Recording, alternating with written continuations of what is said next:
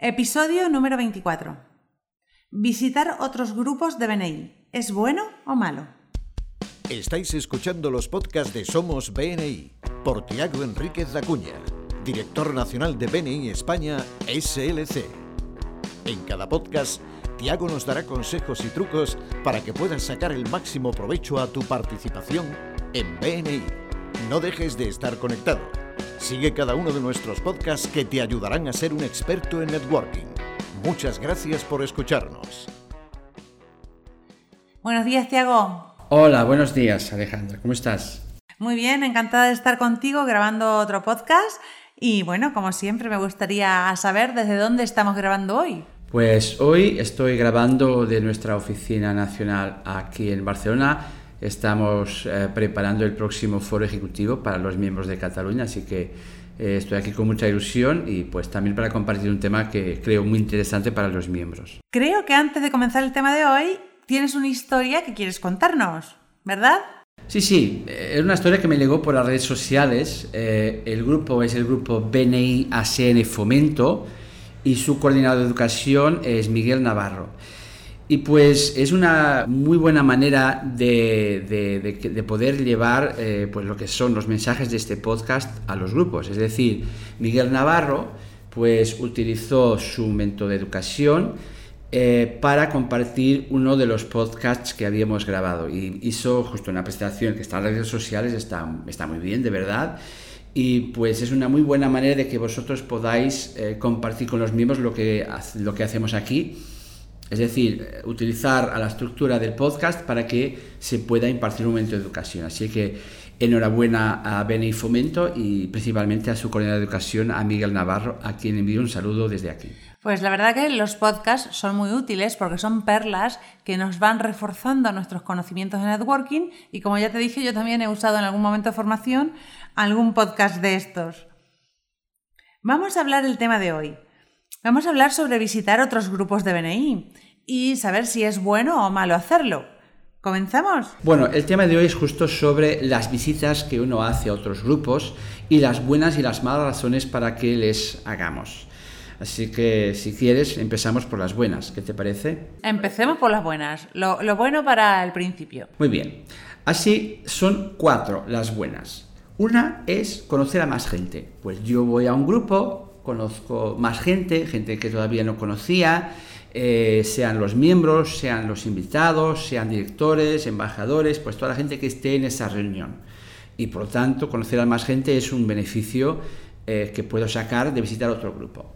El segundo, que tiene que ver con esto, pero ya es una fase después, es lo de profundizar relaciones. Puede que en otra visita o en otro evento de networking yo haya eh, conocido a una persona y así que ahora cuando voy a un grupo voy a profundizar una relación que haya establecido con un compañero miembro de otro grupo. La tercera razón es de aprender trucos de otros grupos. Yo puedo ir a un grupo para saber cómo hacen el networking de apertura o para saber cómo imparte un determinado punto del orden del día el presidente o un otro miembro, bueno, la mesa de check-in, lo que sea, que pueda aprender algún truco de otro grupo para atraerme a lo mío. Y la última razón, eh, que también es muy fuerte y muy buena, es de poder sustituir a un miembro de otro grupo. Eh, ya sabéis de la importancia de, no dejar nuestra silla vacía y así que podemos incluso establecer algún tipo de alianza con un compañero para que nos, sustituyamos a menudo eh, yo en su grupo y él en el mío cuando haya necesidad. Y estas cuatro razones son razones muy buenas para mí para que podamos visitar otros grupos de BNI que no sean el nuestro que no sea nuestro grupo. Pues la experiencia que te puedo contar yo es que las cuatro razones buenas para visitar otros grupos en mi grupo se cumplen totalmente, porque conocemos a más gente, hay un grupo muy especial que es BNI profesional, con el que tenemos muy buena relación, entonces nos apoyamos los unos en los eventos de los otros, eh, incluso en verano a veces hacemos sustituciones compartidas por WhatsApp, decimos, a ver, eh, en este grupo va a faltar tal persona, ¿quién puede venir? Y al día siguiente en la reunión del otro, pues ¿quién puede sustituir? Y siempre estamos apoyándonos. Y la verdad que a nosotros nos resulta muy bien conocer a otros grupos y tener muy buenas relaciones. Ahora, si te parece, dime cuáles son las malas razones para estar en otro grupo. Pues las malas razones para visitar otros grupos de venir son las mismas cuatro. Son las mismas cuatro si el miembro no tiene a su grupo como prioridad máxima. Mira, vamos a ver la primera, conocer a más gente. Yo si voy a visitar un grupo que no sea el mío, esto puede ser una distracción si no conozco todavía los miembros de mi grupo con los que quedo todas las semanas. Habermas tiene una frase que para mí es mágica, que es, si tu red tiene un kilómetro de largo, pero solo un centímetro de profundidad, no tendrás éxito con el networking. Así que es muy importante que yo vaya a un grupo si tengo claro que primero hay que desarrollar y conocer a la gente, en la relación, disculpa. Así que es muy bueno visitar otro grupo si tengo claro que primero tengo que conocer a los miembros de mi grupo. Y esto me lleva a la segunda razón, que es profundizar relaciones. Pues esto es lo mismo que antes. Si voy a un grupo para profundizar relaciones, pero no he profundizado aún las relaciones con los compañeros de mi grupo, pues esto no me parece que sea una inversión eh, buena de mi tiempo, porque con los compañeros de, que están todas las semanas conmigo es mucho más fácil y es mucho más fuerte eh, profundizar estas relaciones. Sobre la tercera razón mala de visitar un grupo, de aprender trucos de otros grupos, esto puede ser un error garrafal. Cada grupo tiene un conjunto de características único y ni todo es replicable a todo el momento. Eh, de hecho, debéis siempre de hablar con vuestro director consultor antes de eh, traer una idea de un grupo al vuestro. Incluso hay una historia que, bueno, hace poco tiempo he conocido de un grupo que se dedicó a antes de su lanzamiento a visitar muchos otros grupos a grupos con más, más andadura, pues cuando trajo esa información a su grupo, no solo no fueran capaces de implementarles, sino que también eh, se, habían se habían quitado el... Ah, sino que también habían perdido el enfoque en lo importante y por eso el grupo ha empezado algo débil y ahora se están pues recuperando. Es muy importante que lo que traigáis de otros grupos al vuestro, que el director, consultor pueda, eh, pueda revisarle antes. Y por último, la cuarta razón de, mala de visitar otro grupo es de sustituir a un miembro en otro grupo. Esto, vamos a ver, tiene una razón. Si es ocasional, es decir, si es una cosa que eh, yo a menudo pues hago, incluso con otra persona y que está muy bien identificada, pues muy bien. Pero la verdad es que el problema es cuando eso se establece como un abuso, ¿no? Una mala utilización del programa de sustitutos. Porque a los miembros de su grupo no les gustará saber que está a lo mejor pasando referencias a otros miembros del grupo, quizás unos sean competencia suya porque les ven a menudo en sus reuniones. Y la gente cuando no sabe lo que pasa llena el, vacío de, miedo. Pero también a los grupos, a los miembros del grupo receptor, esto también les puede generar algún rechazo, porque como siempre están en sus reuniones, parece que es miembro, pero que no lo es de verdad, porque está inscrito y está apuntado en otro grupo.